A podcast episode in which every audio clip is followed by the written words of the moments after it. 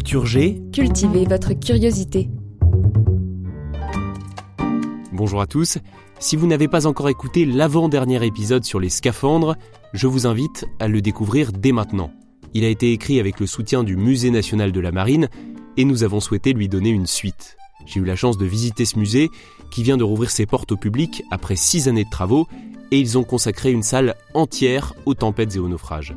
Un sujet terrible et passionnant dans lequel je vous propose de plonger aujourd'hui. Et on va commencer par l'histoire d'un naufrage légendaire, dont le récit est retracé dans le nouveau parcours du musée, celui de la Pérouse. Dès la fin de l'année 1784, le roi Louis XVI décide de poursuivre les explorations menées dans l'océan Pacifique par le navigateur anglais James Cook de 1768 à 1779. Le capitaine Jean-François de Gallo, comte de la Pérouse, est choisi pour diriger cette expédition. Et le 1er août 1785, deux frégates, la Boussole et l'Astrolabe, quittent le port de Brest pour quatre années de périple, plein d'espoir et de rêves. Leur mission est à la fois scientifique et commerciale. De nombreux savants font partie de l'aventure pour documenter les découvertes et enrichir les collections françaises. Ils doivent aussi cartographier des terres inconnues pour ouvrir de nouvelles routes maritimes et que la France puisse éventuellement installer plus tard de nouveaux comptoirs commerciaux. La boussole et l'astrolabe naviguent vers Madère, puis Ténérife. Ils passent l'équateur fin septembre, direction le Brésil, puis le terrifiant Cap Horn, le Chili, l'île de Pâques, l'île la plus isolée du monde. Ils bravent les tempêtes et les orages. Les scientifiques à bord collectent de précieuses données, observent les étoiles, récoltent de nouvelles plantes et animaux. Cependant, cette aventure épique se termine par un mystère tragique. En 1788, après avoir navigué le long des côtes de l'Alaska à la Californie, puis en Asie, des Philippines au Kamtchatka, ils disparaissent.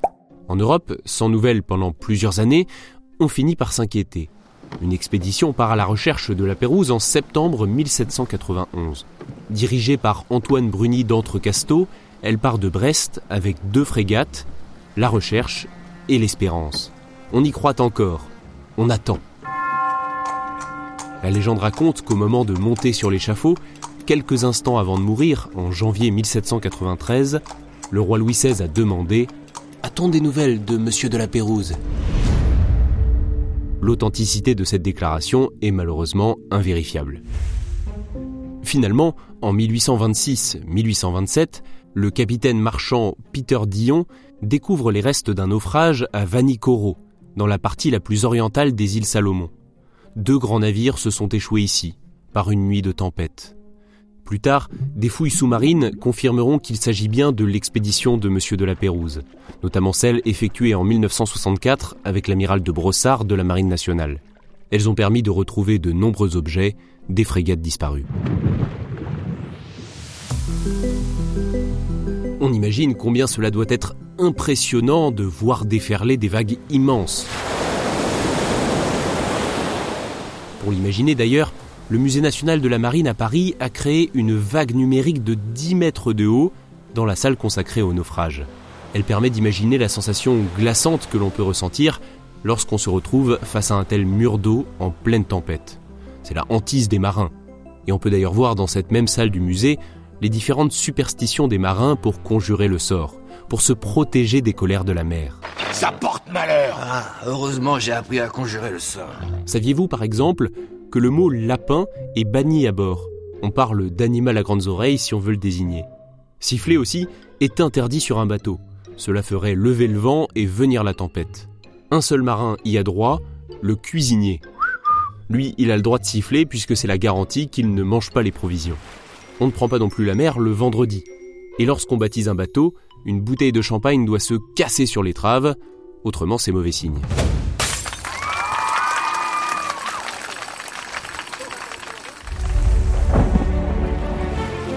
Les éléments déchaînés, la mer indomptable qui s'impose avec violence, nourrit depuis bien longtemps l'imaginaire de l'humanité.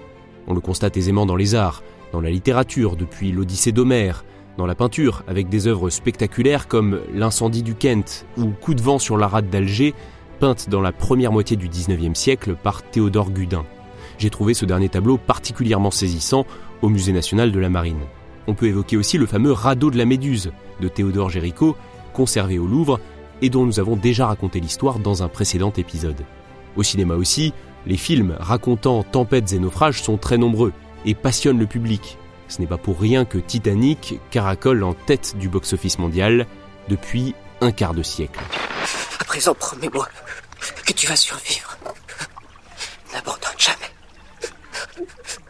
J'abandonnerai jamais Jack. Alors évidemment, on pourrait dire encore beaucoup de choses sur le sujet. Comment s'est mis en place le sauvetage en mer à partir du 19e siècle? J'en profite pour citer la SNSM, la Société nationale de sauvetage en mer, et les courageux volontaires, tous bénévoles, qui la composent. Comment fonctionne un radeau de survie? Et quels sont les équipements indispensables? Pour cela, je vous invite à faire un tour au Musée national de la marine, place du Trocadéro à Paris, et je le remercie une nouvelle fois pour la merveilleuse visite guidée que les équipes m'ont accordée.